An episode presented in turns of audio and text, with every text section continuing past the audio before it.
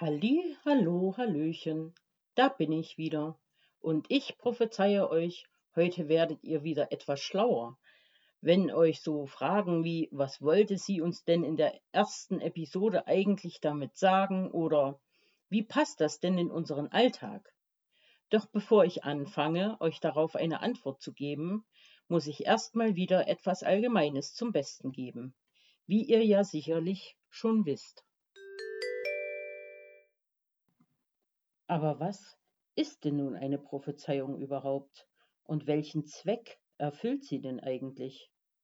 Im religiösen Zusammenhang bezeichnet es eine Verkündigung von Botschaften von Propheten, die im Dienste Gottes stehen. Im umgangssprachlichen Gebrauch meint man damit meist die Aussage einer Prognose von Ereignissen, die die Zukunft betreffen. Ziel einer Prophezeiung ist meist die Aussage, dass etwas in der Zukunft eintreten kann. Kennt ihr so Sätze wie Wenn das so weitergeht, wird es nicht mehr lange halten. Das wirst du sehen. Es wird eine schwere Zeit kommen. Das sage ich dir. Solche Sätze habt ihr doch bestimmt auch schon einmal gesagt. Und wenn auch indirekt, sind es trotzdem Prophezeiungen. Prophezeiungen werden auch in den Naturwissenschaften verwendet. Wir erinnern uns da bloß einmal an die Wettervorhersage. Paul Watzlawick, ein promovierter Philosoph, Kommunikationswissenschaftler und Psychotherapeut, sagte einmal, nur wenn eine Prophezeiung geglaubt wird, also wenn sie als eine in der Zukunft bereits eingetretene Tatsache gesehen wird, kann sie konkret auf die Gegenwart einwirken und sich damit selbst erfüllen. Aber wie passt denn das Ganze nun zu unserer Geschichte von Jona? Und was hat das alles mit unserem Alltag zu tun? So wie in Jonas Geschichte gibt es in unserem gesellschaftlichen Leben doch auch oft Prophezeiungen, auch wenn sie nicht so genannt werden. Nehmen wir doch zum Beispiel mal den Klimawandel. Dabei spielt es jetzt keine Rolle, wer oder was daran schuld ist. Er ist nun mal da. Und viele Wissenschaftler und andere Leute haben festgestellt, dass sich der Klimawandel auf unsere Umwelt und damit auf unser Leben auswirkt. Und das auf lange Sicht, also auf die Zukunft. Wir als Menschen merken diese Auswirkungen auch bereits schon seit vielen Jahren. Die Bauern haben keine ausreichenden Ernten mehr, die Wälder gehen durch die Trockenheit und den Schädlingsbefall kaputt und dadurch wird es in den nächsten Jahren auch weniger gute Luft geben, die vom Wald produziert wird. Einige Tierarten sind bedroht, Flüsse und Seen trocknen aus und es gibt immer mehr Unwetter und Umweltkatastrophen.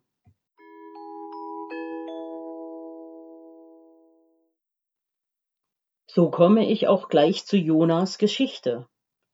Die Menschen in Ninive waren egoistisch. Sie lebten im Überfluss und waren böse zueinander. Und das, obwohl sie in einer Stadt lebten, die vor Schönheit und Reichtum nur so strotzte. Aber der Reichtum und Wohlstand war meiner Interpretation nach auch genau das Problem. Denn sie konnten davon einfach nicht genug bekommen und so legten sie ein derartiges Fehlverhalten an den Tag.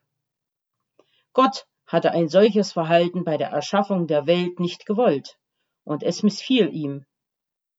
Und um ihnen eine Lehre zu erteilen, schickte er Jona los, um den Menschen in Ninive auszurichten, dass es ihre Stadt bald nicht mehr geben wird. Er wollte wohl durch diese Aussage die Menschen dort auch zum Umdenken bringen. Was sie ja zum Glück auch taten. Stellt euch mal vor, eure Stadt oder eure Heimat würde es plötzlich nicht mehr geben. Für mich unvorstellbar.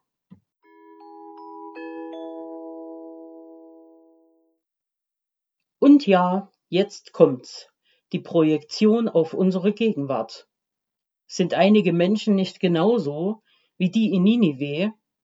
Auch heute gilt für viele in ihrem Leben höher, schneller, weiter, reicher immer mehr von dem haben zu wollen, was andere vielleicht haben. So entstehen Kämpfe um Macht und Reichtum, die ab und an auch zu Kriegen führen und eben auch zu gesellschaftlicher, persönlicher und wirtschaftlicher Armut beziehungsweise zu Ressourcenverlusten wie Holz und Wasser.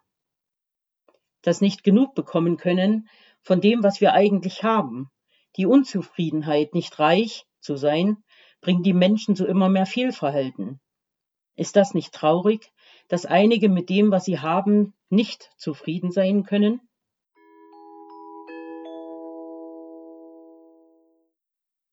Die Frage ist doch, müssen wir uns wirklich immer an dem Status anderer orientieren, um in der Gesellschaft und im Privatleben bestehen zu können? Können wir nicht selbst unseren Weg bestimmen, ohne immer den Druck von oben zu bekommen, immer mehr haben zu müssen, schlauer zu sein oder reicher zu sein? Was dieser immerwährende Druck, den viele von uns spüren, in uns auslöst, liegt auf der Hand. Ängste, Depressionen, Schuldgefühle, nicht genug zu sein, Panikattacken und noch anderes mehr. All das hat bei so manchen zur Folge, dass sie sich mitunter sagen, ich schaff das sowieso nicht. Ich kann das nicht. Es geht sowieso schief. Selbsterfüllende Prophezeiung nennt man das. Und sie beeinflusst sowohl uns selbst als auch unsere Mitmenschen. Wenn wir also ein bestimmtes Ereignis oder Verhalten erwarten, tragen wir selbst dazu bei, dass es eintritt. Als Beispiel nehme ich mal den Satz Ich schaff das sowieso nicht. Nur mal angenommen, man hat eine Aufgabe zu lösen, die zum Beispiel beruflich betrachtet von enormer Bedeutung ist. Fühlt man sich dieser Aufgabe nicht gewachsen, kommen Zweifel und Versagensängste auf. Das wiederum hat zur Folge, dass das Ergebnis der gelösten Aufgabe nicht den gewünschten Erwartungen entspricht. Somit hat das Ergebnis Auswirkungen auf mich, weil ich etwas nicht gelöst habe. Es hat auch Auswirkungen auf das Ziel, welches es haben sollte.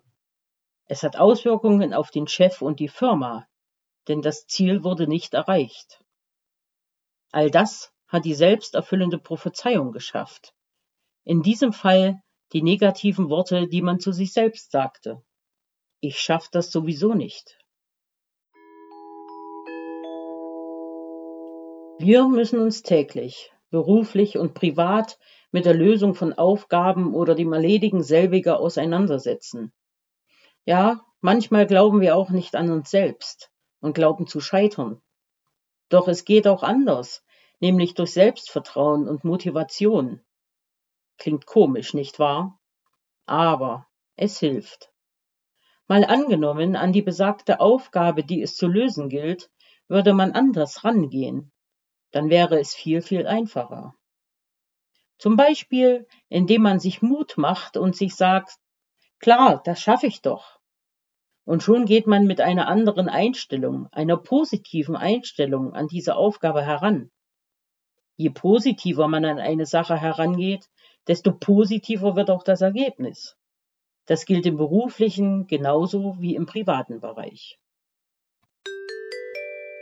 So, ihr Lieben, heute habe ich euch nun einiges über meine Gedanken zu Prophezeiungen erzählt und was sie für uns gesellschaftlich und privat bedeuten können. Ich hoffe, dass ihr immer positiv und optimistisch seid und bleibt und dass ihr, jeder von uns, ein wenig zufriedener sein kann mit dem, was man hat. Keiner von uns muss immer höher hinaus, schneller sein als andere, immer sofort weiter vorankommen oder reicher sein. Es liegt in unseren Händen, ob sich Prophezeiungen erfüllen oder nicht. Schließen möchte ich die Folge noch mit einem Gedicht, dessen Autor ich zwar nicht kenne, was aber sehr gut zum Thema passt.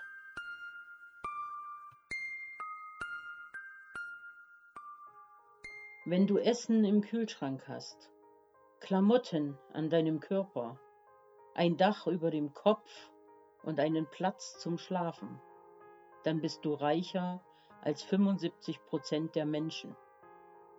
Wenn du Geld in deinem Portemonnaie hast und hingehen kannst, wo du willst, dann gehörst du zu den reichsten 18 Prozent der Welt. Wenn du den heutigen Tag erlebst mit mehr Gesundheit als Krankheit, dann kannst du dich glücklich schätzen. Glücklicher als die Menschen, die krank sind oder diesen Tag leider nicht mehr erleben werden. Wenn du das jetzt hören kannst und Texte lesen kannst, dann hast du mehr Glück als drei Milliarden Menschen, die all das nicht können. Im Leben geht es nicht darum, reich oder berühmt zu sein, sich zu beschweren über das, was man nicht hat oder wie man nicht ist. Es geht nicht um schöner, schneller, weiter.